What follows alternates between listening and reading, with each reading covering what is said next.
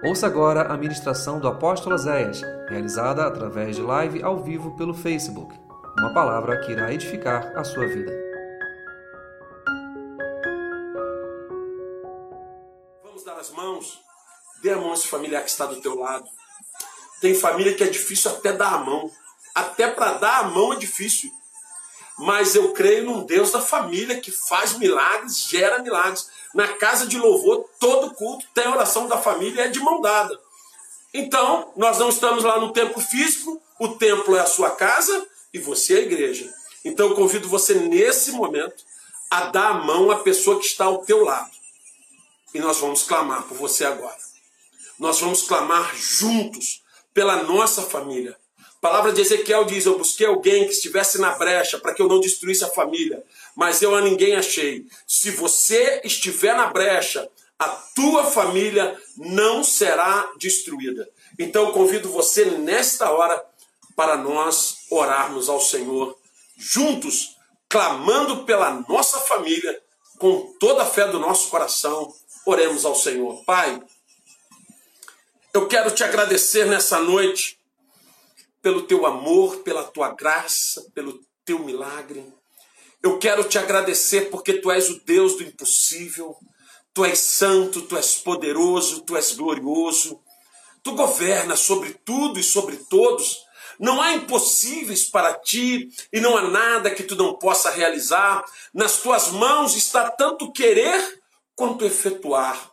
Tudo vem de ti, tudo é por ti e tudo é para ti. E nesta noite nós te confiamos a nossa família. Eu te entrego a minha família. Eu te entrego a família de cada pessoa que está agora nesta live orando junto comigo. Senhor, eu te clamo nesta noite pelos casais, pelas famílias, pelos lares. Neste tempo de pandemia, de quarentena, quantos casais se dissipando, quantos casais se estranhando, Pai. Quantos casais indiferentes ou então brigando, discutindo. Senhor, quantos casais vivendo de aparência, mostrando ser uma coisa que não vivem.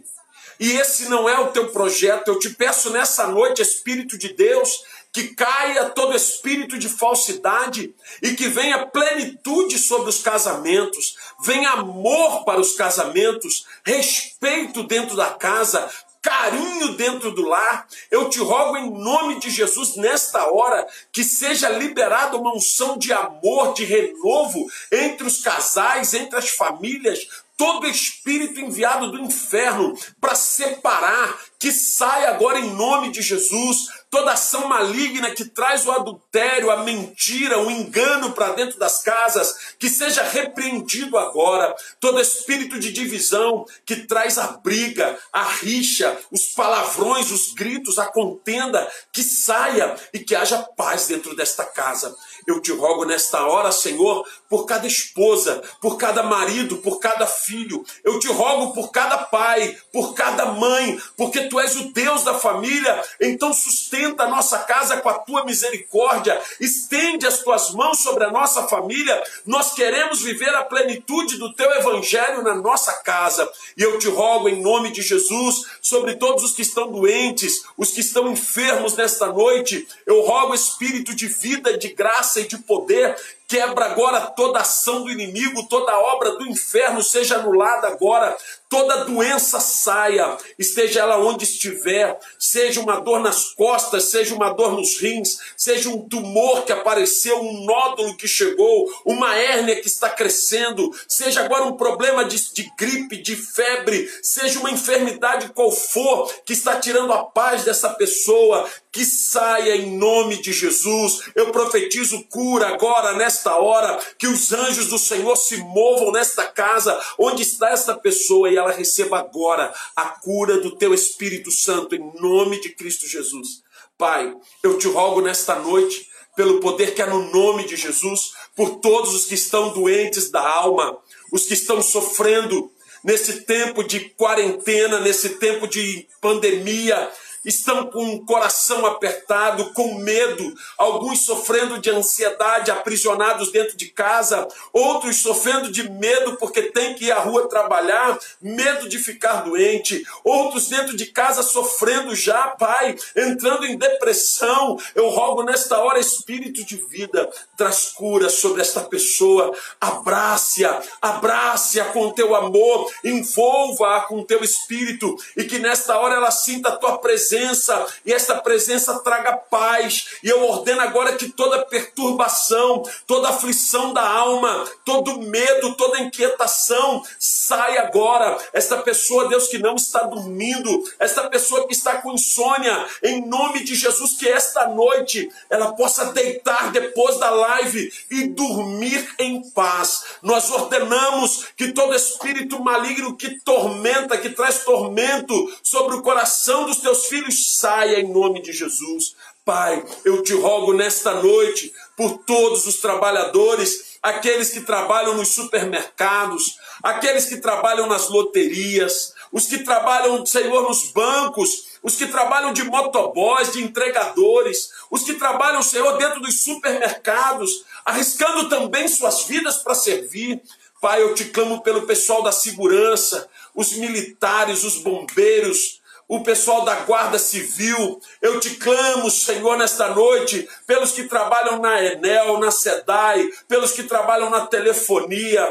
Deus, cobre a vida dos motoboys, Senhor. Tanto risco nessas ruas. Abençoa os caminhoneiros, os motoristas, os taxistas, os motoristas de aplicativo.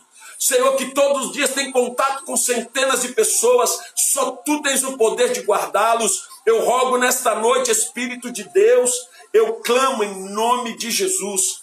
Rogo a tua graça, a tua proteção sobre todos os trabalhadores, sobre todos que trabalham nos centros de distribuição, o pessoal que trabalha no CADEG, o pessoal que trabalha, Senhor, nos CEASAS, tenha misericórdia, proteja a vida deles, as suas famílias, em nome de Jesus. Ei, Deus, eu te clamo hoje, libera a cura, a proteção que só tu pode dar sobre todos eles, sobre os profissionais da área de saúde, que estão na frente da batalha, em contato com o inimigo.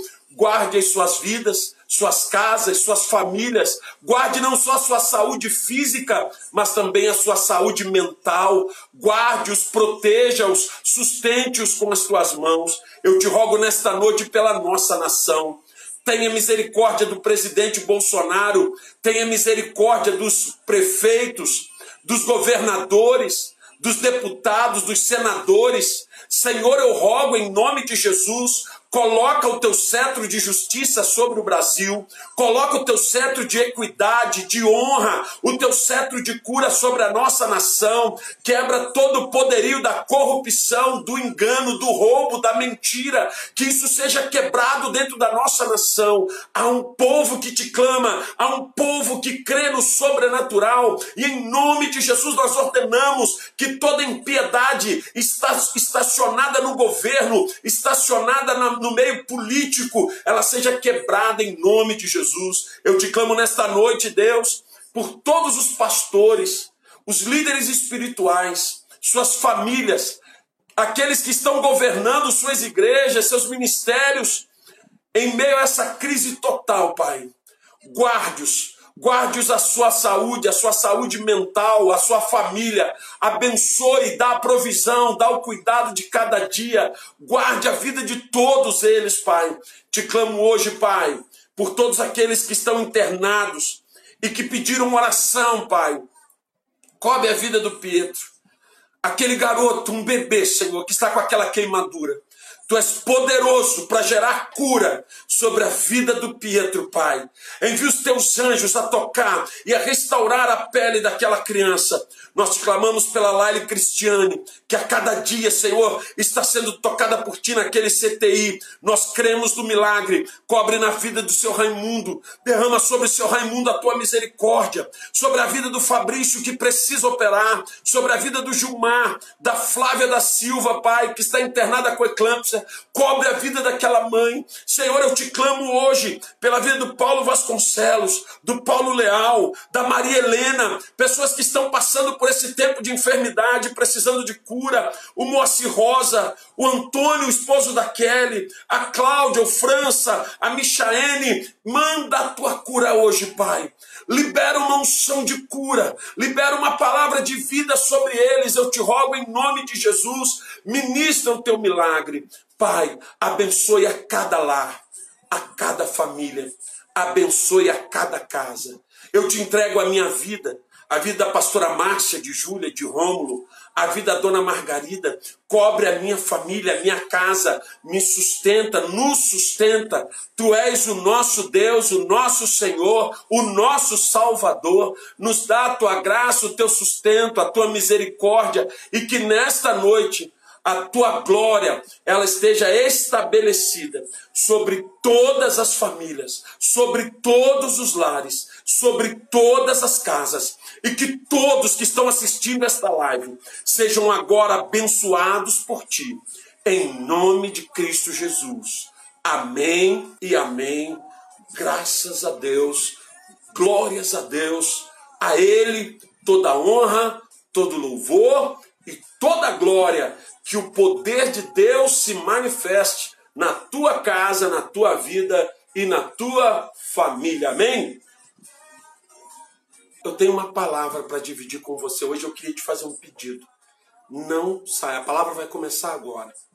Eu queria te fazer um pedido. Não saia. Não saia. Porque a live dessa noite é uma live muito especial. E eu tenho a convicção de que Deus vai falar conosco através dessa live. Porque quando eu estava preparando esta palavra, Deus ministrou o meu coração e eu creio muito que Deus vai falar ao teu coração nessa noite. Amém? Então, eu quero convidar você nessa noite para nós nos alimentarmos da palavra de Deus. Irmãos, por muitas vezes nós ficamos assim, sem saber o porquê que muitas das nossas orações não são respondidas. Às vezes nós ficamos sem entender por que, que as coisas não acontecem na nossa vida. Às vezes você faz uma avaliação, você é um bom cristão. Você não é uma pessoa má, você não é uma pessoa que prejudica ninguém, você é uma pessoa boa, que se considera boa.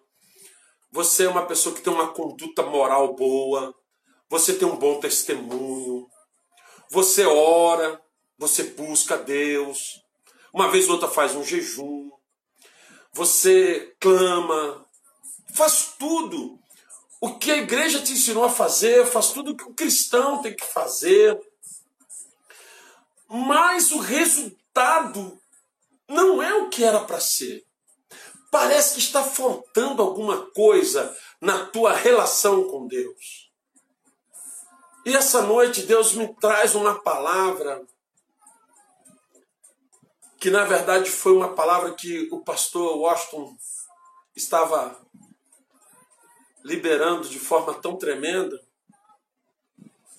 E essa palavra mexeu muito comigo, irmãos. Por que será que parece que está faltando algo, e mesmo às vezes a gente tentando fazer tudo direito, parece que Deus não nos ouve, parece que, que tem alguma coisa errada, e você olha, você busca. Só que nessa noite, essa live é diferente das outras lives. Por quê, apóstolo? Nessa noite eu não vou te ensinar a receber. Nessa noite eu não vou te ensinar como conquistar. Nessa noite eu não vou te ensinar como tocar o sobrenatural e mover a glória de Deus. Nessa noite eu não vou te ensinar a atrair o espírito de ressurreição, como foi tremendo semana passada. Essa noite eu quero te ensinar a oferecer. Muitas vezes nós não temos recebido o resultado das nossas orações e nem sentido a presença de Deus como nós precisávamos sentir. E em um dos textos mais poderosos sobre adoração, quem vai nos ensinar não é um discípulo. Preste atenção, essa noite eu quero te ensinar sobre adorar. Essa noite eu quero te ensinar a ter acesso ao trono da glória de Deus. Melhor do que te ensinar a receber bênçãos, a receber presença, a receber presente, é te ensinar a ter acesso a Deus. E é interessante que quando nós vamos falar de adoração, quem era para nos ensinar sobre adoração? Quem era para nos ensinar para adoração? Eram os discípulos, homens que andavam com Jesus, que deixaram tudo para estar com Jesus. Mas nessa noite a referência não são os discípulos, mas sim uma mulher que para muitos não seria referência de nada. Você imagina uma mulher que não seria referência de nada, talvez até só de coisas ruins, mas que alcançou de Jesus a graça e a honra de ter os seus atos lembrados para sempre, por todos os séculos, por um ato de adoração. Eu quero nesta noite te ensinar a gerar um memorial no céu que não pode ser apagado. Porque muitas coisas que nós fazemos geram memoriais no céu, mas a adoração verdadeira é um memorial que jamais pode ser apagado. E eu quero que você leia comigo Marcos capítulo 14. Nós vamos para Marcos capítulo 14, do versículo 3 ao versículo 9. A palavra de Deus diz assim: Estando Jesus em Betânia, assentado à mesa, na casa de Simão, o leproso, veio uma mulher que trazia um vaso de alabastro com um guento de nardo puro, de um preço caríssimo, e quebrando o vaso, lhe derramou sobre a cabeça. E houve alguns que em si mesmos se indignaram e disseram: para que se fez esse desperdício de unguento? Porque poderia vender-se por mais de 300 dinheiros e dá-los aos pobres. E bramavam contra ela. Jesus, porém, disse: Deixa, porque a molestais. Ela fez uma boa obra a mim.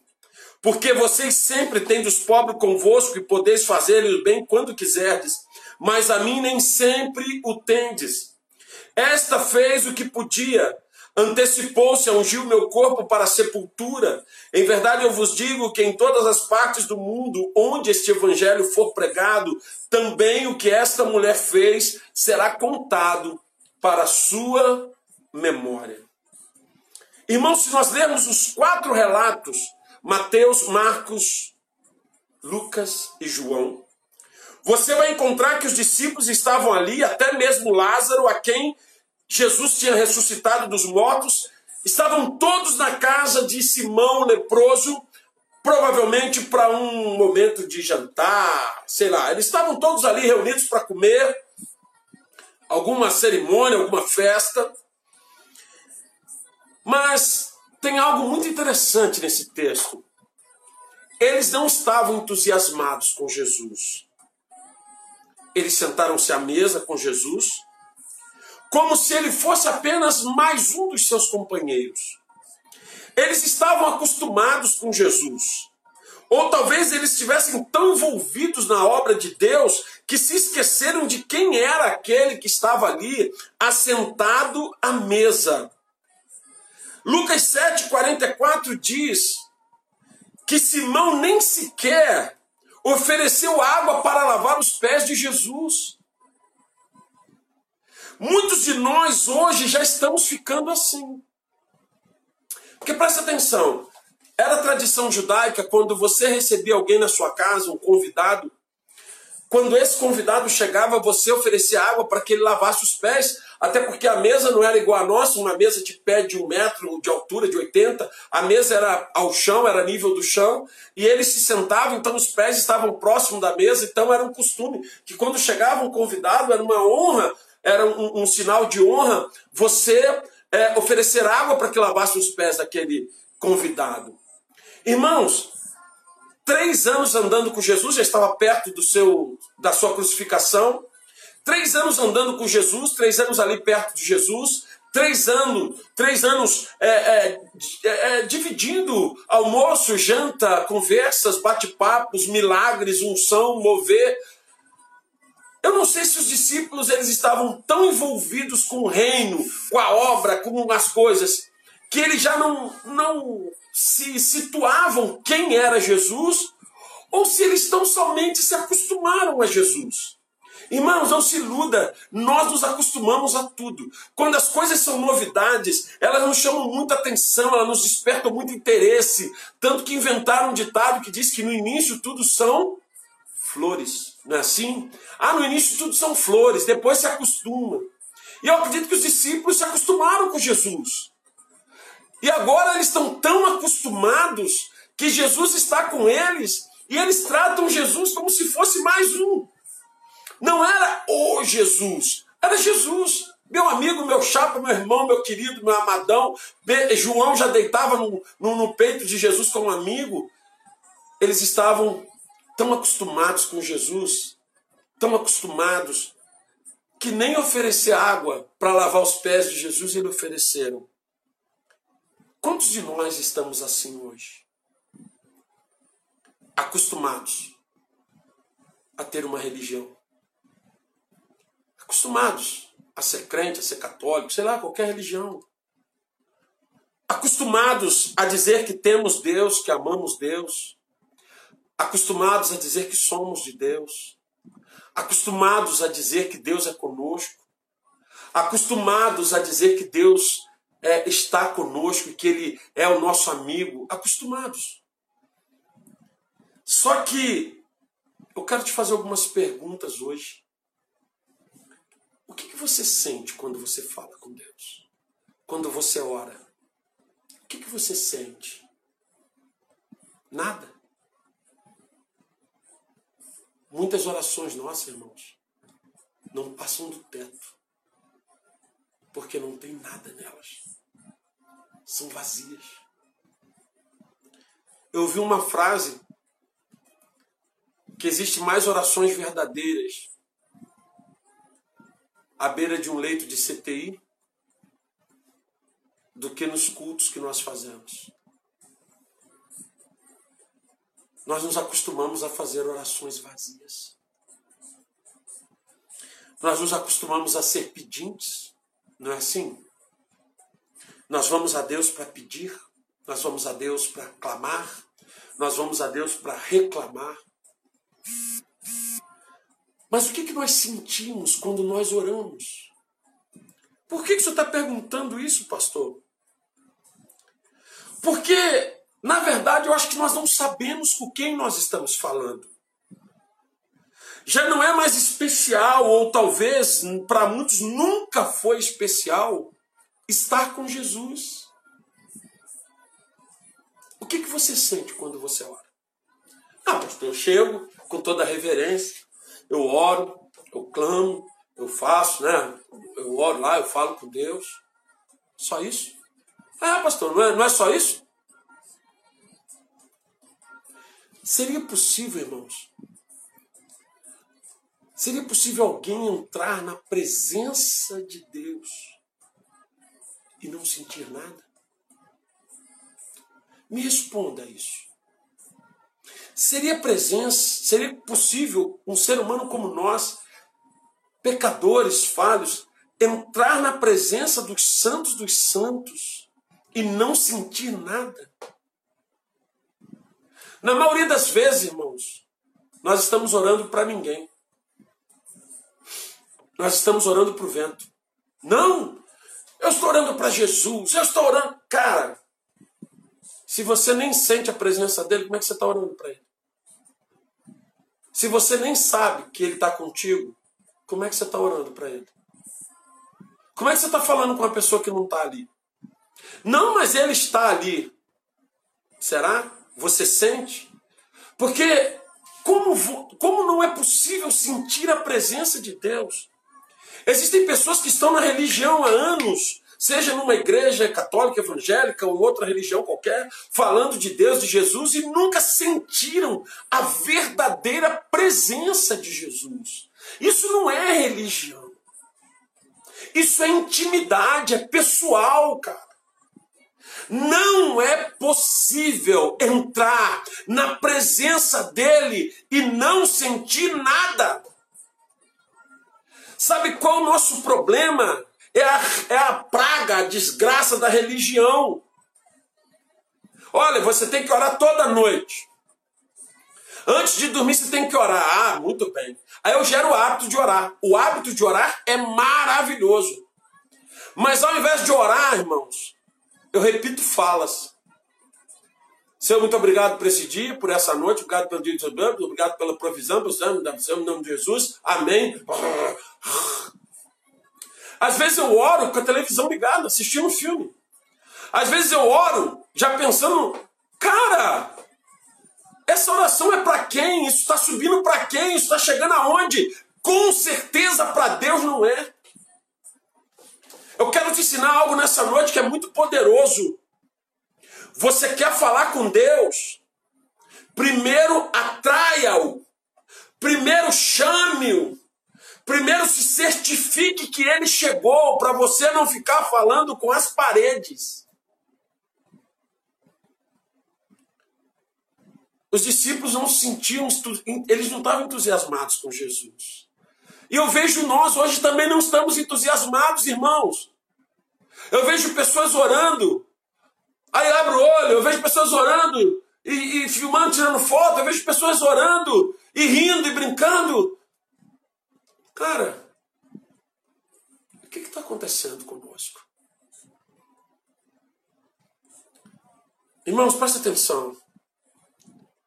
Eu me pergunto se os discípulos se levantaram em honra a Jesus. É assim que muitas pessoas hoje veem Jesus. Elas vão orar, você vai orar, eu vou orar, e nós falamos assim: Eis-me aqui, Senhor. Me abençoe. Eis-me aqui, Jesus. Eu preciso de uma bênção. Jesus, Oséias, cheguei aqui, Senhor. Jesus me abençoa, abençoa meu periquito, meu papagaio, minha avó, meu tio, meu pai, minha mãe. Senhor, abençoa minha empresa, abençoa o meu patrão, meu empregado, abençoa meu carro, abençoa meu filho, minha mulher. Jesus manda cura para fulano, manda cura para ciclano. Não é assim? É ou não é?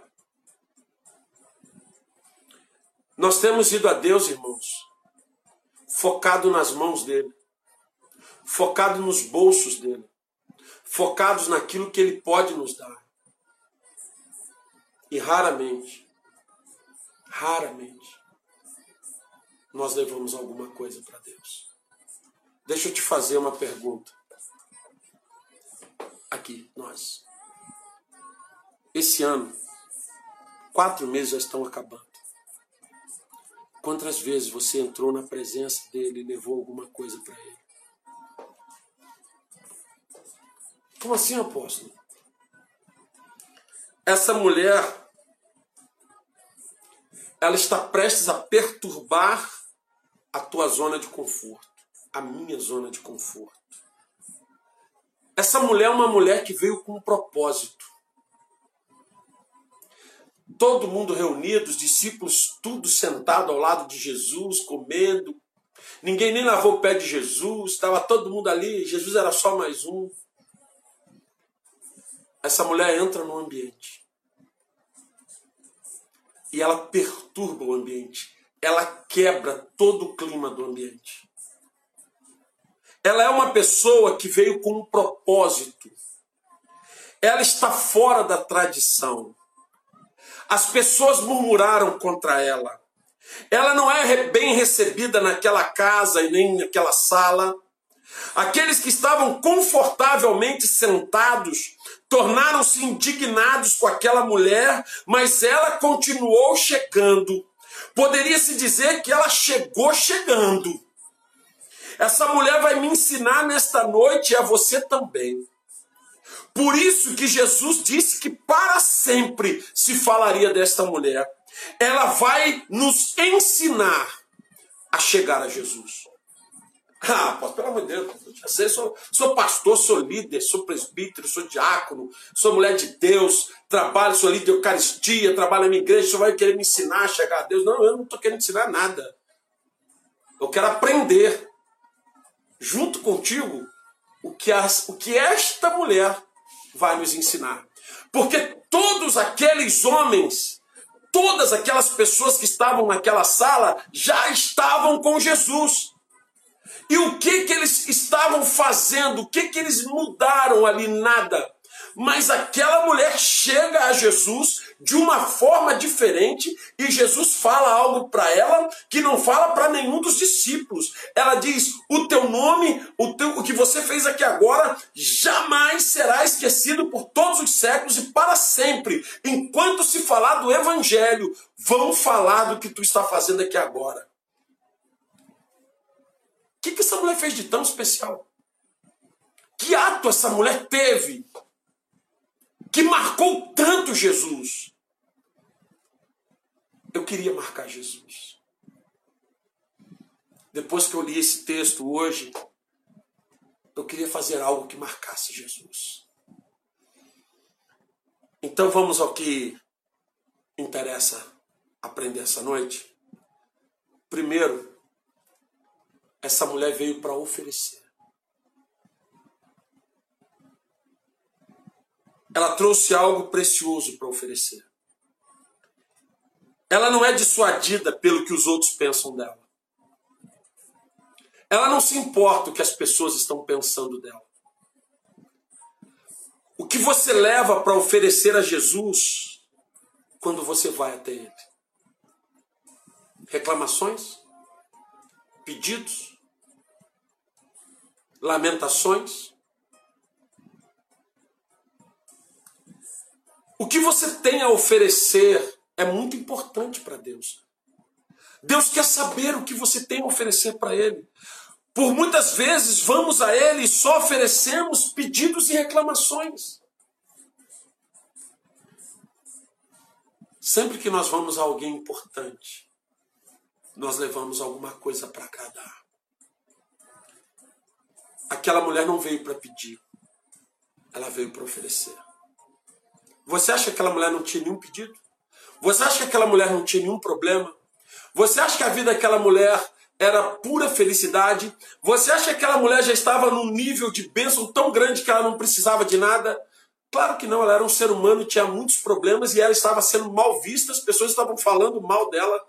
E ela andou para todo mundo porque ela chegou com uma, vis uma visão tremenda. Eu vim para entregar algo a Jesus. Oh, glória! Nós precisamos aprender a trazer a nossa oferta de louvor, a nossa adoração e entregá-lo ao Senhor, independente de como os outros pensam ou vão agir. Não é possível chegar a Jesus sem nada nas mãos, irmãos. Isso virou um hábito nosso. Nós queremos sempre chegar de mãos vazias e sair com as mãos cheias. Nós nos tornamos o povo que quer chegar a Deus de mãos vazias e sair de mãos lotadas. Sabe? Eu vou falar uma coisa aqui, não fica chateado comigo não. Mas eu sou de uma geração onde os filhos serviam os pais. Onde os filhos agradavam os pais. Os filhos tinham honra em pegar um sapato para o pai, em servir ao pai, em fazer alguma coisa que agradasse ao pai. E os nossos pais nem eram pais muito carinhosos, amorosos, nada disso, mas nós tínhamos uma honra muito grande em agradar os nossos pais. E essa geração de hoje é uma geração doente, insatisfeita, infeliz, cheia de dores da alma, porque é uma geração que os pais têm que agradá-la. E nós nos tornamos uma igreja igual a essa geração de hoje Deus tem que me agradar. Porque se ele não me agradar, eu não vou mais na igreja. Se ele não me agradar, eu não vou, eu não vou mais aos cultos, eu vou mais à missa. Se Deus não me agradar, se Deus não fizer o que eu quero, eu vou sair da igreja, eu vou parar de orar. Se Deus não fizer o que eu estou pedindo, eu não quero mais orar, não quero nem mais falar com Deus. Estamos nos tornando uma geração que vamos a Deus com as mãos vazias e queremos sair cheios de bênçãos. Nessa noite eu estou te ensinando um segredo espiritual. Quer mudar a tua vida? Comece a levar alguma coisa para o teu pai quando você for visitá-lo. Não, mas Deus está sempre comigo. Tu sente a presença dele o tempo todo mesmo? Eu sinto. Então por que, que você está com medo? Por que, que você está angustiado? Por que, que você está com depressão? Por que, que você está com, com ansiedade? Por quê? Se tu sentisse Deus, tu não estava sentindo nada disso. Nós temos que parar de nos enganar, irmãos. A religião nos ensinou que Deus fica o tempo todo com a gente e que Ele vai fazer tudo que a gente quer e que Ele vai fazer tudo que a gente precisa. Isso é mentira. Deus é Deus, não é meu empregado, não é meu assistente, não é meu banco e muito menos meu médico. Ele é o Todo-Poderoso. Não sou eu que sou o centro, é Ele que é o centro.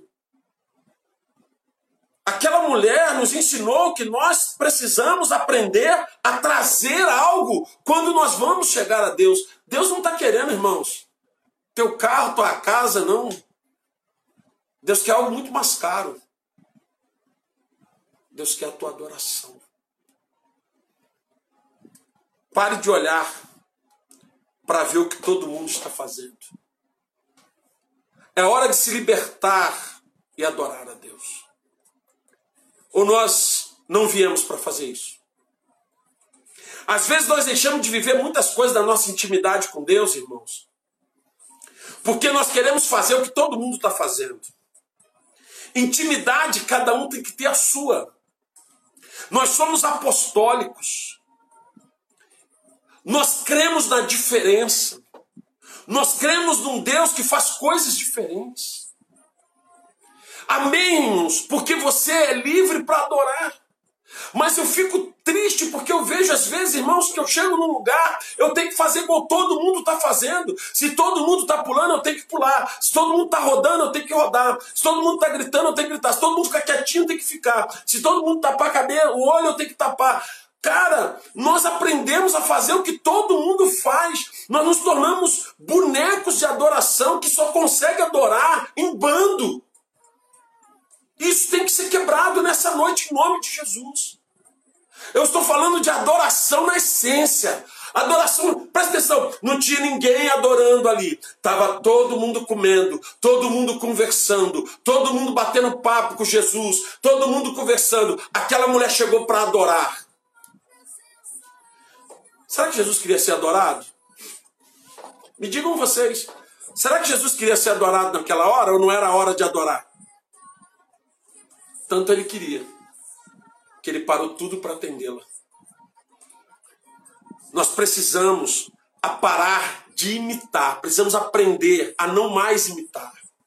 Nós precisamos aprender a buscar intimidade com o nosso Pai, intimidade com o nosso Deus. Nós temos que parar de ser essa geração, irmãos, que só dá abraço no Pai se ele der o celular. Nós temos que parar de ser essa geração, irmãos, que só tira o lixo se o pai levar no McDonald's. Nós temos que parar de ser essa geração, irmãos, que só faz favor para os pais se os pais derem um bom presente no Natal. O nosso pai já deu o seu único filho para salvar a nossa vida. O nosso pai já nos deu a vida eterna e uma mansão nos céus. E Ele é digno de toda honra, todo louvor e toda glória.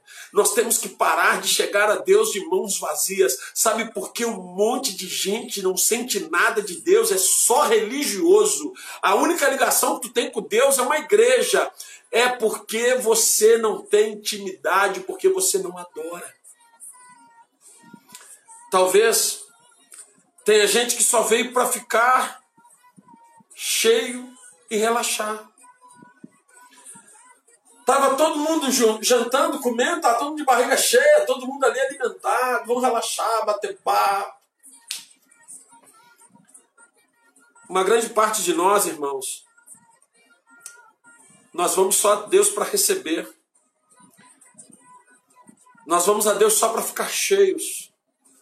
Para receber os presentes de Deus, a misericórdia de Deus, a graça de Deus. Abençoe Deus, abençoe meu filho, abençoe a mim, abençoe minha casa, minha família, meu irmão, meu marido. Melhora minha casa aí, Deus, ajuda, manda dinheiro, abençoe minha empresa.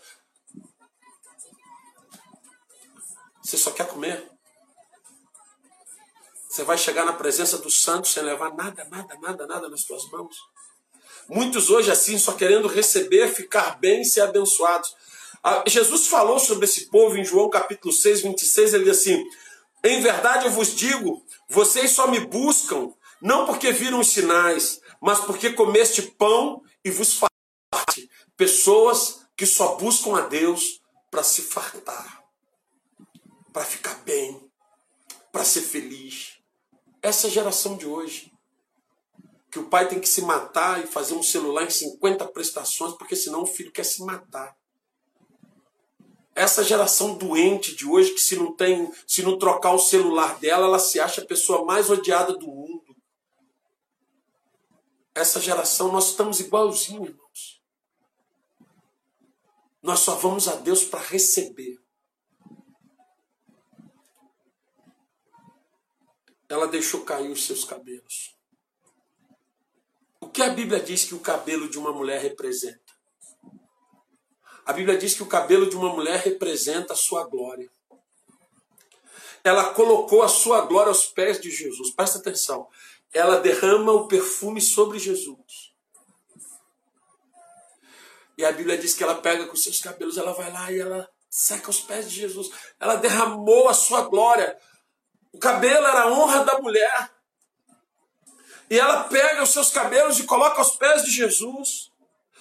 Nós vemos um monte de gente hoje que estão glorificando a si mesmo, estão chegando a Deus para falar de igual para igual e não, a, não dão a honra devida porque se acham no, no direito de brigar com Deus, de reclamar com Deus. Pessoas, irmãos, que chegam a Deus de igual para igual, eu sou de uma geração e tenho muita alegria disso. Eu saí da minha casa aos 25 anos, casei aos 25 anos. E eu sempre fui um filho que honrei o meu pai.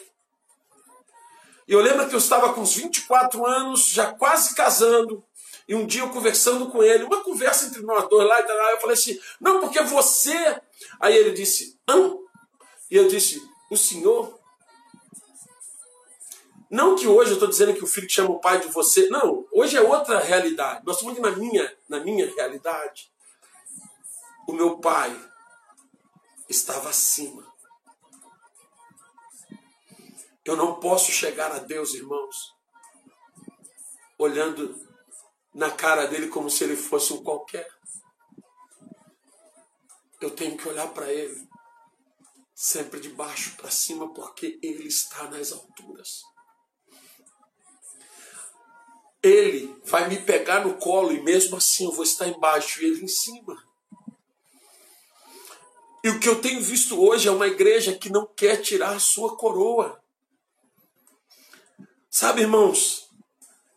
Pessoas que glorificam a si mesmas, que chegam diante de Deus, botando para quebrar, porque eu não bebo, eu não fumo, eu não cheiro, eu parei de me prostituir. Porque eu já jejuei não sei quantos dias, eu orei, eu subi monte. Presta atenção no que eu vou te dizer hoje. Você que fica rotando santidade aí, que subiu um monte, que orou, que faz não sei quantas vigílias, você é um metido, um soberbo. Porque a tua intimidade com Deus diz respeito a você e a Deus. É igual o marido que fica falando o que faz com a mulher na sua intimidade. Isso é um sem vergonha, porque você tem a tua intimidade com Deus, e intimidade com Deus não se conta, se vive. Se você tiver intimidade com Deus, tu não precisa dizer quantas vezes tu ora, quantas vezes tu sobe no monte, quantas vezes tu está jejuando, não. As pessoas vão olhar para você e vão ver em você, aleluia, a glória de Deus. Eles vão sentir em você o amor de Deus. Para de arrotar a santidade, de querer passar para as pessoas uma coisa que você não é, porque o Espírito não se move na tua arrogância. Nós queremos chegar diante de Deus porque eu oro muito, eu jejuo muito, por isso Deus, para com isso, cara. Tira a tua coroa. Aquela mulher se prostrou, ela, ela, jogou o cabelo nos pés de Jesus, ela tirou a coroa dela. Ela estava nos ensinando, igreja, tira a coroa. Quando você for falar com ele, tira a tua coroa. Qual é a tua coroa hoje? É o teu orgulho? É a coroa de dores? Ah, porque eu sofro muito, então Deus tem que me atender. Ah, porque eu sofro desde criancinha, Jesus tem que me atender. É a coroa de dores. Ah, é a coroa de problemas? É porque eu tenho tanto problema que Deus tem que me atender primeiro. É, parece até aquela coisa lá do SUS, lá do, do UPA, que tem uma, uma sala que diz quem vai ser atendido primeiro. Ah, eu tenho uma coroa, eu tenho que chegar primeiro, porque eu, eu mereço. Tira a tua coroa. Hoje o Espírito Santo me dizia assim: muitas pessoas vão mudar a vida delas se elas entenderem essa palavra. Porque ao invés de chegarem para pedir, elas vão chegar para oferecer. Apocalipse capítulo 4, versículo 10 e 11, diz assim: Os 24 anciãos se prostram diante daquele que está sentado no trono e adoram aquele que vive para todo sempre. Quem é esse? O Jesus que tu ora. Sabe esse Jesus que tu ora e que tu faz aquela oração safada e sem vergonha, sem sentir nada? Sabe esse Jesus que chega assim e fala assim: Ô Jesus, em nome de Jesus, abençoa minha casa, minha família, abençoa meu patrão, meu empregado, meu carro. Sabe esse Jesus que, que tu trata assim como se fosse um Zé igual você, igual a mim? A Bíblia diz que os 24 anciões se prostram diante dele, porque ele está sentado num trono. Aquele que vive para todo sempre, é o que está escrito na coxa dele. E a Bíblia diz: e eles lançam, Apocalipse 10, 11, e eles lançam as suas coroas. Eles arrancam as suas coroas e lançam diante do trono e declaram: Nosso Senhor e nosso Deus Tu és digno de receber a honra, a glória e o poder, porquanto tu és o Criador de tudo e por tua soberana vontade tudo que há foi criado e veio a existir. Tire a tua coroa quando for falar com Deus. Tira a tua coroa. Para de ser esse filho interesseiro. Reconheça com quem você está falando, irmãos. Eu sei que muitas vezes nós falamos sobre colocar os nossos fardos aos pés de Jesus. Eu tenho te ensinado isso. Coloca teus fardos aos pés de Jesus. Troca teu fardo com Jesus. Só que nessa noite eu vim te ensinar uma coisa totalmente diferente. Essa noite eu não vim te ensinar a colocar os teus fardos aos pés de Jesus. Essa noite eu vim te ensinar a colocar a tua coroa aos pés de Jesus. Tu arrancar o teu orgulho, tu arrancar o que tu acha que é certo, tu arrancar a tua religiosidade, tu arrancar os teus merecimentos, se rebaixar o pó e dizer: Senhor, tu és o rei. E eu só vim te adorar. Algum de vocês aí que é pai ou mãe já recebeu um abraço de um filho cheio de amor e o teu filho dizendo assim: Pai, eu te amo. Mãe, eu te amo. E isso sem ser Natal, sem ser dia de presente, sem você ter dado nada para ele. Vocês já tiveram essa experiência de receber uma declaração de amor de um filho de vocês, sem, sem você ter dado nada para ele? Vocês já receberam isso? Alguém já recebeu essa declaração de amor? Como você ficou? Como você fica? Quando teu filho te declara amor, sem que você tenha feito nada. Sabe, irmãos, é um tal de chegar a Deus e falar: Senhor, me dá, Senhor, eu quero, Senhor, eu preciso. Senhor, eu estou necessitado, Senhor, eu sou isso, Senhor, eu estou aquilo, Jesus me ajuda, Jesus me abençoa, Jesus me dá. E quando você vai levar algo para Ele?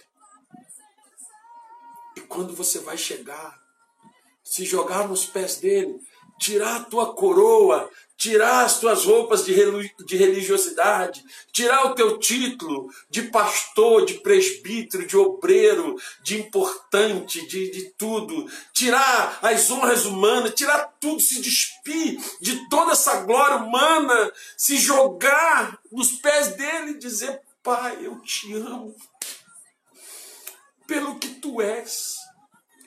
Pai, eu te amo pelo que tu és. Eu te adoro pelo que tu és. Por tudo que tu já és, eu te adoro. Quando que nós vamos aprender a fazer isso?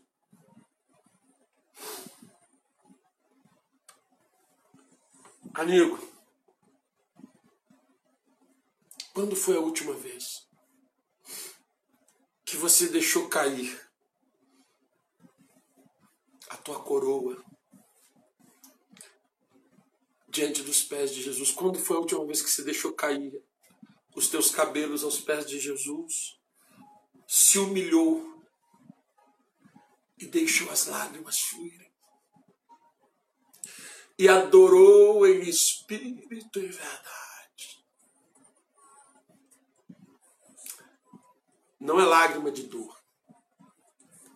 Ai, pastor, tem chorado muito na presença de Deus. Chorado de dor?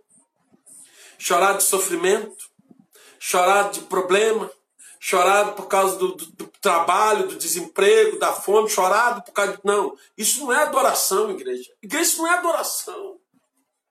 Não é isso. Nós só vamos na presença de Deus chorar quando nós estamos com problema. Não é isso. Não, não, não, não, não, não é isso. Não. É lavar os pés de Jesus com as nossas lágrimas. Lágrimas de gratidão. Chegar aos pés dele, se prostrar, arrancar a nossa coroa de glória humana, de, de reconhecimento, de fome, de, de tudo que a gente tem, se prostrar e chorar pela honra de estar na presença do Santo dos Santos. Irmãos, quem já sentiu a presença de Deus sabe do que eu estou falando. Eu vou falar uma coisa tão rapidinha. Nós tivemos um acampamento de mulheres em setembro do ano passado, no hotel Recanto das Águas. Eram quase 100 mulheres. A presença de Deus se manifestou de tal forma naquele lugar, era, era algo tão poderoso Entenda o que eu vou te falar. Era algo tão poderoso, tão poderoso, que nos acampamentos de mulheres, quem trabalham são os homens, os homens que trabalham, as mulheres são servidas. E quando chegou no domingo de manhã, os homens prepararam o café, um café da manhã espetacular. E as mulheres estavam em jejum de palavras. Eu tinha colocado as mulheres em jejum de palavra no sábado à noite. Falei, olha, eu quero que de hoje à noite até amanhã, a hora que eu liberar, ninguém fale com ninguém. Você está proibido de falar, você só pode falar com os homens uma necessidade. Se você precisa de um remédio, de uma água, de uma ajuda. Agora, nenhuma mulher fala com outra mulher, ninguém fala com ninguém. Todo mundo em silêncio, porque Deus vai falar com vocês essa noite. No domingo de manhã, antes do café da manhã, vocês vão ter um momento com Deus. Eu quero que vocês saiam por esse sítio, que é um, hotel lindo, um gramado maravilhoso. Vocês conversem com Deus, vocês se encontrem com Deus, meditem com Deus e depois vocês vão tomar o café. Perfeito. Acordei, preparei a ministração, me arrumei de manhã, fui para preparar para tomar o café. Vi que as mulheres estavam todas lá, cada um nos seus cantos, lá pelo gramado, pelas pedras, cada um no seu lugar. Irmãos, e quando eu entrei, eu lembro, eu, eu, eu não resisto, irmãos. Quando eu entrei no restaurante do hotel, eu chamei as mulheres para tomar o café. Eu falei, mulheres, venham tomar o café. As mulheres começaram a chegar. Elas não podiam falar umas com as outras. E elas foram pegando os seus cafés. O buffet estava pronto. Elas foram pegando e a glória de Deus inundou a casa. os homens que estavam em pé para servir começaram a chorar, a chorar. Homens, homens, irmãos, homens de 40, de 50, de 30. Os homens choravam, choravam, choravam. Não era choro de tristeza, não era choro de amargura, não era choro de dor, não era choro de falta de dinheiro, não era, não era choro de falta de recurso, não era choro por causa de um filho doente. Irmãos, não era choro de nada ruim, era choro de adoração, era choro pela presença. Porque não tinha ninguém pregando, não tinha ninguém ministrando, não tinha ninguém falando nada. As mulheres tudo em silêncio, pegando os seus cafés. E os homens começaram a chorar. E as mulheres começaram a chorar e falar em mistério, irmãos. As mulheres pegavam os cafés, cafés deliciosos, com muitas frutas, com muita coisa linda, e elas iam comer e elas não conseguiam comer. As mulheres não conseguiam comer. Elas falavam em mistério e choravam, e os homens falavam em línguas e choravam. E, aí, e, e todos, ninguém falava com ninguém, irmãos. Aquilo ali foi Deus mostrando, isso é adoração. Não tinha manifestação de homem, não tinha banda, não tinha ministério, não tinha pastor pregando. Era pessoas, eram pessoas sentindo a glória de Deus e se derramando em lágrimas pela presença de Deus. Há quanto tempo você não sente isso? Tu só chora de dor. Tu vai para presença de Deus e chora, chora, sabe o quê? Chora de tristeza, chora de amargura, chora de vontade de morrer, chora porque Deus não te respondeu, chora porque Deus não te acudiu, chora porque tá faltando dinheiro, chora porque tá com problema, mas tu não chora pela presença dele. Quando foi a última vez que tu chorou na presença de Deus, pela presença de Deus? Quando você se derrama e fala, ah, Deus vem, e a glória dele toma, irmãos. Eu queria que você sentisse o que eu estou sentindo aqui agora. Você me desculpa porque a gente está fazendo a live, está chorando, está aí um maluco aqui, mas é porque isso é presença de Deus, irmãos. Precisa de uma banda, de um ministério, de gente, de luz, de foco, de cara. É isso que Deus está querendo de nós, irmãos. Intimidade, você e Ele. É isso que Deus quer. Sabe? Qual foi a última vez que você realmente entrou na presença do Senhor, chorou e derramou bálsamo precioso? Porque o teu choro de, de adoração é bálsamo para Deus, o teu choro de adoração é bálsamo que marca o coração de Deus. Qual foi a última vez que tu se prostrou, se largou mesmo no chão e adorou a Deus? Aquela mulher trouxe um óleo precioso, um vaso de alabastro que, curava, que custava caríssimo. Se fosse botar mais ou menos no dia de hoje, custava em torno de 9 mil reais. Aquele perfume era muito caro. Era sim, mas ela estava disposta a dar. Custa muito caro. Adorar a Deus de verdade. Custa muito caro adorar, irmãos. Porque às vezes é um dia que eu tenho direito de chegar para o pai e dizer: Pai, eu estou muito triste, eu estou muito amargurado. É aquele dia que eu tenho direito de chegar para o pai e dizer: Pai, está faltando isso, está faltando aquilo. É aquele dia que eu tenho direito de chegar para o pai e dizer: Pai, está tudo dando errado. Pai. Eu tenho esse direito porque estou vivendo isso. E eu engulo tudo isso, tudo isso, tudo isso. Corro para ele para dizer: Pai, hoje eu queria só te dizer uma coisa. Eu te amo, Pai. Eu preciso da tua presença, Pai.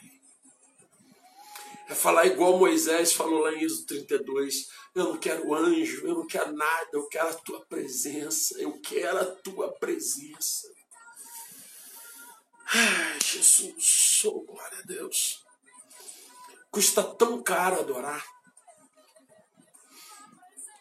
que a Bíblia diz que ele está procurando os adoradores que o adorem em espírito e verdade. O Pai está à procura dessas pessoas. E eu costumo dizer uma coisa que eu quero que você entenda, tá? Vamos, vamos fugir da teologia. Estou falando de teologia aqui. É, é o apóstolo José falando o que ele entende, o que ele vive, o que ele acha. Não existe adoração na terra. Ah, pastor, que doideira é essa? Eu vou te explicar o que, que eu entendo. Quando você adora, adora. Vamos dizer ora, não. Quando você adora, quando você adora, o céu se abre sobre você.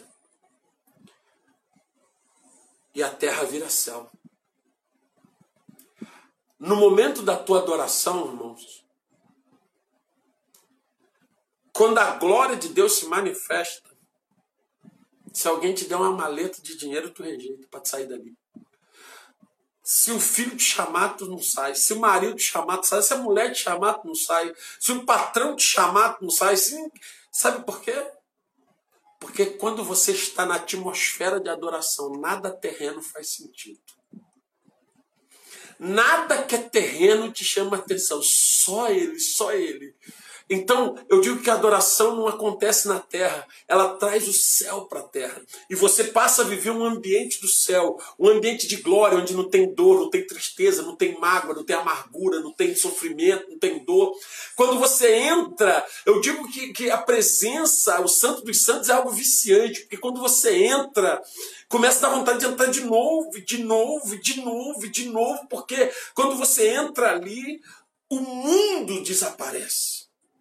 Eu vejo pessoas hoje lutando por títulos, eu tenho que ser consagrado, lutando por coisas terrenas, porque não sabem que a presença de Deus é. Irmãos, do lado de Jesus estavam discípulos, apóstolos, homens enviados por Jesus, homens com título e poder e autoridade delegada por Jesus. E quem está quebrando tudo agora é uma mulher, provavelmente samaritana, que ninguém fala dela. Não sabe, esse texto nem fala o nome dela. É ela que está quebrando tudo com a sua adoração.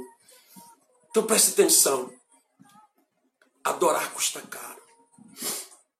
Porque tem dia que custa tua dor, tua mágoa, tua tristeza, tua angústia, um monte de coisa e você larga essa porcaria toda, tira essa roupa de dor, joga a tua coroa dos teus direitos, das tuas razões e se prostra aos pés dele e o adora e atrai a glória dele. A Bíblia diz que ela quebrou o vaso. Ela não guardou nada para si. Ela não guardou nenhum controle sobre como o nardo, o perfume ia sair. Ela não foi dando aos pouquinhos o perfume para Jesus. Ela quebrou jogou tudo. Ah! Imagina a cena, imagina a cena. Ela chegou e pá, derramou tudo. Jesus tomou aquele banho de perfume. Não havia controle, irmãos, do quanto ela iria dar. Ela quebrou o vaso e jogou tudo. Depois que você quebra o vaso, você não pode mais reter o que está dentro dele. Adorar em espírito significa parar de tentar segurar. Significa parar de querer equilíbrio. Significa parar de querer ter o controle. Sabe, irmãos, muitas vezes nós ficamos tentando controlar. A adoração verdadeira, você vai parar de controlar o quanto você deixou sair. É se soltar e deixar Deus te tocar enquanto você toca a Deus com a tua. É algo tão sobrenatural. Eu vou voltar novamente ao acampamento, porque foi uma das imagens mais. Eu tenho 45 anos. Foi uma das imagens mais marcantes de toda a minha vida. E eu tenho certeza que muitas mulheres que estavam ali, mulheres de 50, 60 anos, de 30, de 20, tinha senhoras ali que tinham 50 anos de crente, 50 anos, mulheres de Deus, usadas por Deus, tomadas por Deus. Ela chegou para mim e disse: Apóstolo, eu tenho 50 anos de igreja, já rodei o Brasil e alguns lugares do mundo, uma missionária que estava lá. Eu nunca vi uma glória tão grande manifesta num lugar, porque ninguém falava nada, só a glória. E todos choravam, choravam, choravam e adoravam e celebravam. Irmãos, é a presença. Tem que quebrar o vaso, irmãos. Nós temos uma oração controlada com Deus. Nós chegamos na presença de Deus, nós sabemos o que, nós vamos falar, nós já sabemos o que, que nós vamos dizer. Não é proibido fazer isso, não é proibido orar assim. Não, não é. A tua oração é uma coisa, a tua adoração é outra. Mas quantas vezes você está tirando tempo para adorar? O que eu estou dizendo, irmãos, é que nós nos tornamos uma igreja que só pede. E se tu avaliar todas as tuas orações que tu já fez nesses quatro meses do ano, nós estamos chegando no final de abril daí a pouco, quatro meses foram embora. Se tu avaliar todas as tuas orações, 99% das tuas orações foram só pedidos. E talvez agradecimentos, vamos dizer assim. Mas quantas vezes você se jogou e adorou? Porque a Bíblia não diz que Deus está procurando o povo que ora. A Bíblia não diz que Deus está procurando o pessoal que prega. A Bíblia não diz que Deus está procurando o pessoal que fala em línguas. A Bíblia não diz que Deus está procurando os profetas. A Bíblia não diz que Deus está procurando o pessoal que canta bonito. A Bíblia diz que Deus está procurando adoradores. E quando ele acha esses adoradores, Quebra tudo, irmão. Quebra tudo, acaba com tudo. Nossa, acaba tudo. Coronavírus, doença, problema, crise, você não lembra de nada. Naquela hora se perguntar quem é o nome do teu pai, da tua mãe, fala, não sei, não sei, não sei, não sei, não sei. Onde tu mora, também não sei, eu sei de nada. Eu, eu não quero nem saber. Eu não quero. Eu não quero. Aquela mulher chegou, quebrou, derramou os perfumes, correu para os pés, começou a ficar ali com o cabelo nos pés de Jesus. Ela não queria saber de nada, ela não queria saber que era discípulo, que era amigo, que era Pedro, que era João, que era Marco, que era Mateus. Dane-se, ela não quer saber de nada. Eu só quero ficar com Jesus. Adoração genuína. Quanto tempo você não faz isso? Há quanto tempo você não vive isso?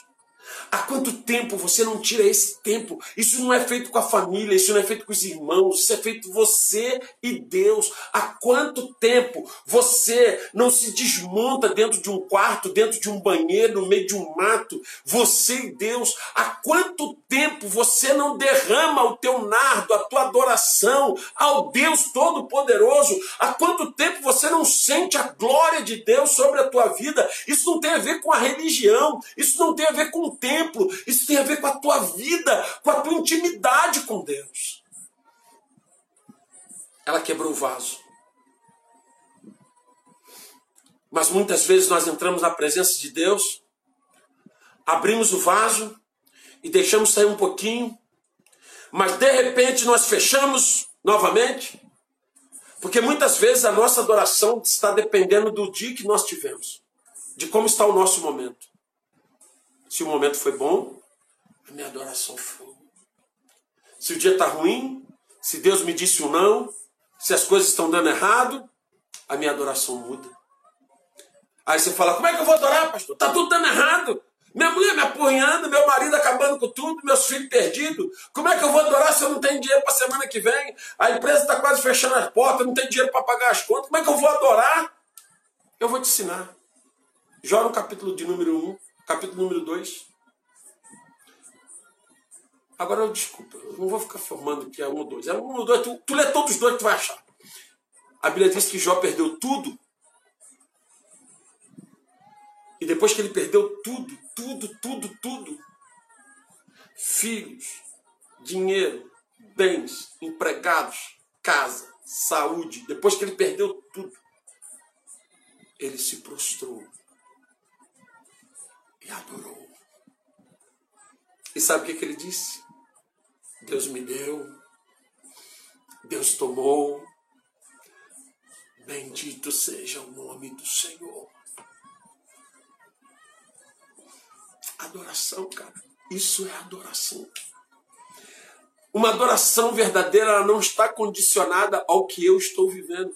Paulo e Silas adoraram com as costas rasgadas de açoite, preso num tronco, numa, numa cadeia de noite, num lugar totalmente escuro. A Bíblia diz que o primeiro Marte, que foi nosso irmão Estevão, sentiu tanta glória de Deus na hora do seu apedrejamento, que ele ria enquanto os caras lhe apedrejavam, porque estava vendo os céus abertos. Nós temos que parar de condicionar a nossa adoração ao que nós estamos vivendo. É por isso que nós estamos parando de receber tantas coisas que já estão liberadas. Porque estamos nos tornando filhos egoístas, filhos que só querem receber, filhos que chantageiam o pai. Estamos nos tornando filhos que faz birra com Deus, pirraça com Deus, que se Deus não dá o que quer, ele se revolta, não vou ao culto, não oro, não leio mais, não faço mais nada, porque Deus não me atendeu. Filhos que nunca declaram amor, a menos que isso lhes interesse ganhar alguma coisa.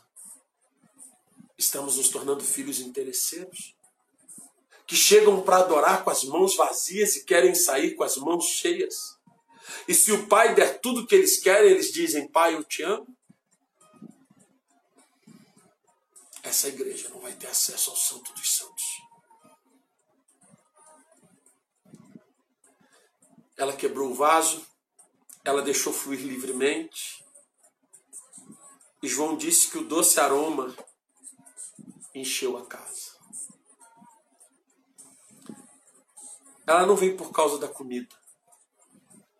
Ela não veio por causa da festa, dos cantores, dos convidados que estariam ali. Ela não veio pedir, ela veio dar. Ela veio por causa de Jesus.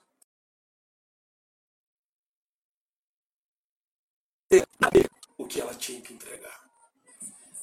Ela veio para que ela tinha que entregar.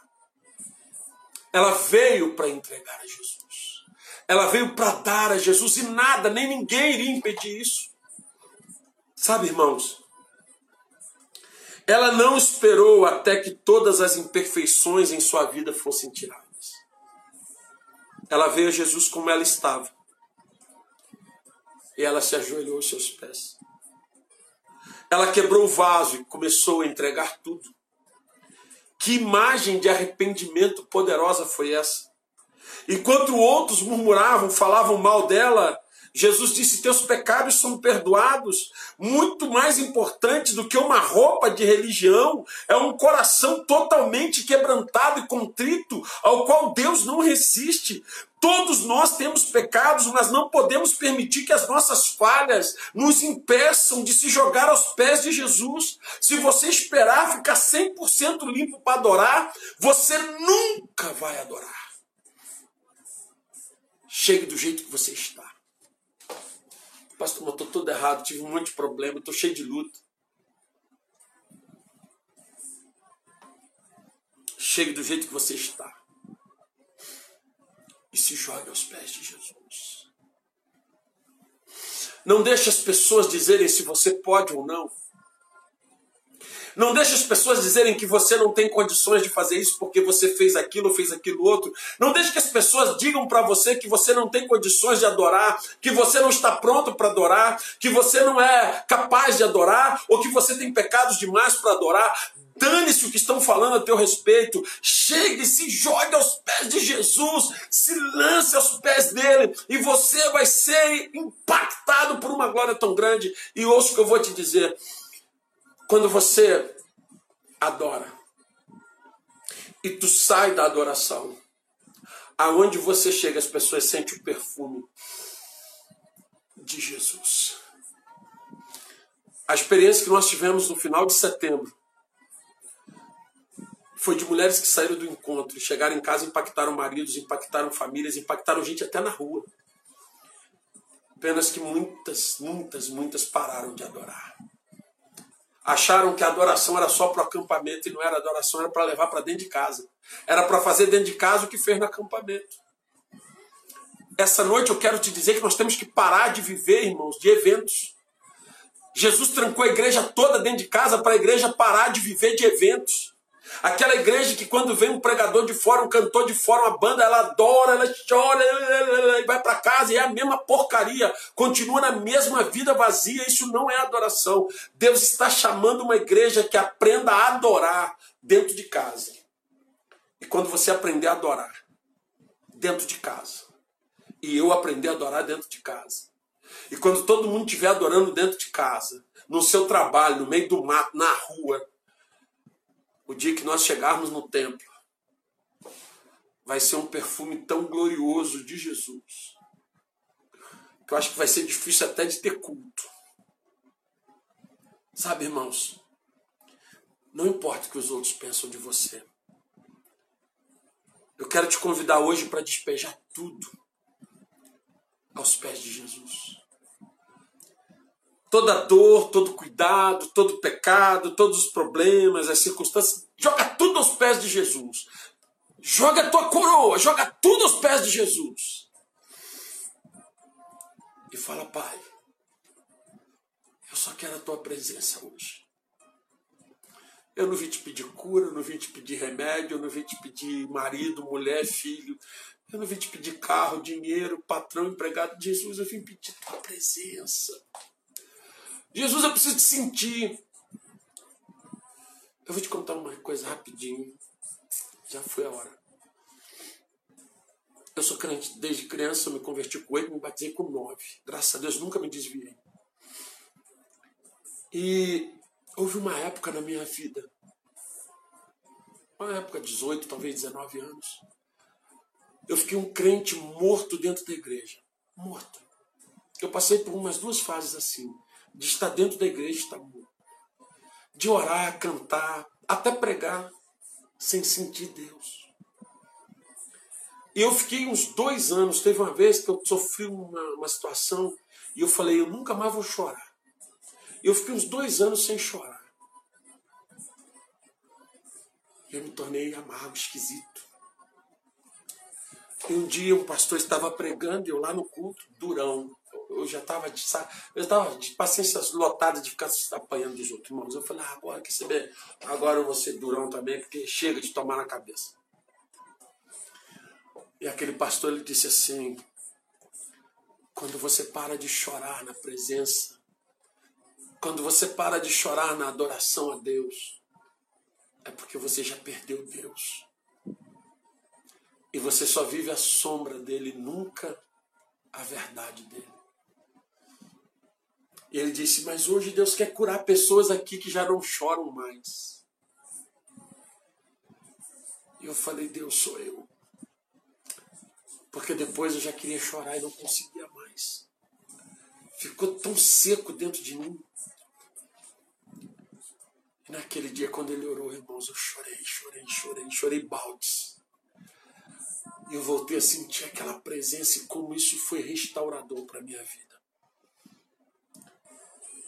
Vamos fazer como os 24 anciãos. Vamos adorar e declarar quem Ele é. Você não pode adorar quem você não reconhece como digno de adoração. João 4, 22, Jesus disse para aquela mulher: Vocês adoram quem vocês não conhecem. Se eu não conheço a quem eu estou adorando, então eu estou adorando errado e a adoração não é recebida nessa noite eu preciso adorá-lo por inteiro, me rasgar por inteiro, mergulhar por inteiro. E a palavra diz: eles lançam suas coroas diante do trono e declaram: Nosso Senhor e nosso Deus, tu és digno de receber a glória, a honra, o poder, porquanto tu és o Criador de tudo e por tua soberana vontade, tudo que há foi criado e veio a existir. Se você deseja ser reconhecido como um verdadeiro adorador, você vai ter que quebrar o vaso.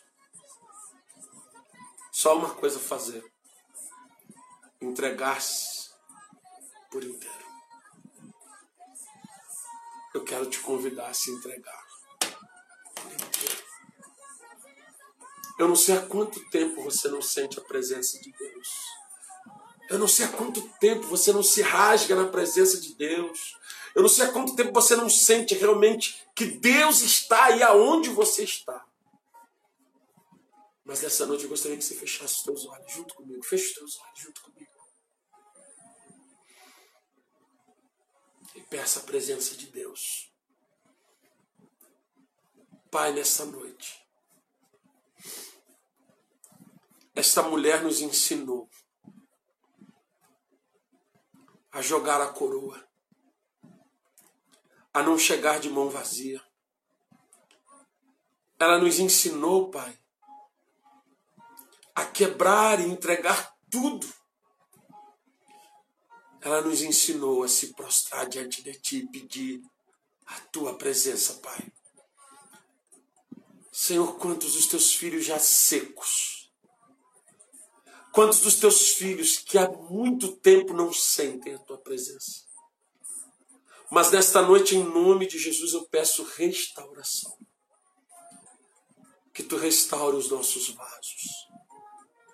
Que Tu restaure as nossas vidas que tu restaure os nossos corações. Que tu restaure o adorador que existe dentro de cada um de nós. Todos que estão ouvindo esta live nesta noite são adoradores.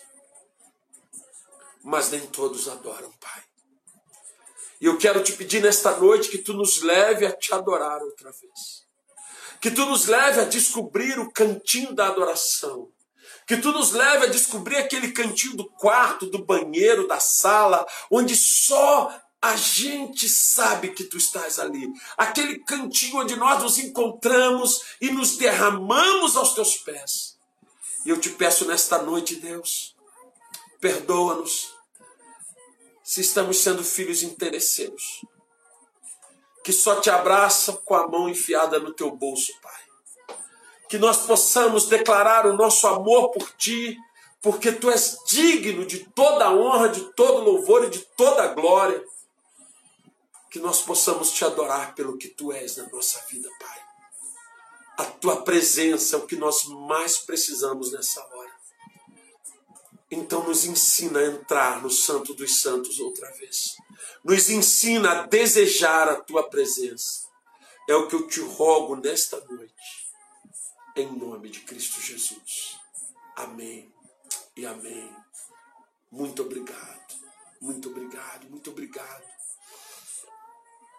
por poder dividir essa noite com você. Essa palavra foi toda para mim. Eu só te emprestei. Obrigado, pastor Washington, por ter sido esse canal com essa palavra tão poderosa para minha vida também. Você é um homem de Deus que eu amo muito, pastor Washington. Deus te abençoe. Essa palavra que Deus te deu e que tu dividiu comigo, que eu posso dividir com a igreja aqui tão tremenda. Eu quero que nessa noite você receba isso de Deus. Igreja, nós precisamos voltar à sala do trono, jogar nossas coroas e nos deliciar da presença de Deus. Eu quero perguntar se nessa noite alguém que você ainda não teve essa experiência de dizer Jesus, eu quero que tu sejas o Senhor da minha vida, que tu sejas o dono da minha vida. Jesus, eu quero te servir, eu quero sentir a tua presença. Igual esse apóstolo está falando aí, esse pastor, esse grandão fica falando aí, ele até está chorando lá. Eu quero sentir isso também. Se isso é tão bom, se isso é verdade, eu quero sentir isso na minha vida. O dia que tu sentir a presença de Jesus, tu nunca mais vai querer outra coisa na sua vida. Pastor, mas eu acredito em Jesus. Eu tenho fé, eu sei, eu acredito nisso. Só que não basta. Você precisa entregar a tua vida para Ele, dizer: Jesus, governa a minha vida. E talvez você já esteve um dia, já fez isso, já comungou nessa presença, já esteve forte na presença e você perdeu a sala da adoração. E você está longe, está fora, está distante. E hoje você seguiu outros caminhos, buscou outros lugares que não encheram a tua alma, que só encheram a tua carne, que só te deram prazer, mas não te deram a paz e a presença que só Deus te dá. Eu quero te convidar agora a entregar a tua vida para Jesus. Você sabia que através dessa live Muitas pessoas estão entregando suas vidas para Jesus, muitas pessoas estão voltando para Jesus, muitas pessoas que estavam com seus ministérios destruídos estão voltando para Jesus. Você sabia disso? Essa noite é tua. Agora. Ora comigo. Volta para Jesus agora, entrega a tua vida para Jesus agora. E faz essa oração comigo, Senhor Jesus. Nesta noite eu te entrego a minha vida. Para que tu sejas o Senhor dela. Perdoa os meus pecados, Jesus. são muitos diante de ti. Escreve o meu nome no livro da vida. Lava-me, purifica-me, sara-me. Eu te peço nesta noite, Senhor Jesus, me cura, me guarda, me restaura. E que a minha vida esteja agora nas tuas mãos. Pois desta noite eu declaro que eu sou o templo do teu Espírito Santo. Em nome de Jesus. Amém e amém. Glória a Deus. Que bom que você ouviu essa ministração. Divulgue, compartilhe, divida esta palavra com alguém. Que esta palavra seja canal de bênçãos em sua vida. Te esperamos no próximo culto na Casa de Louvor. Acesse nosso site casadelouvor.org.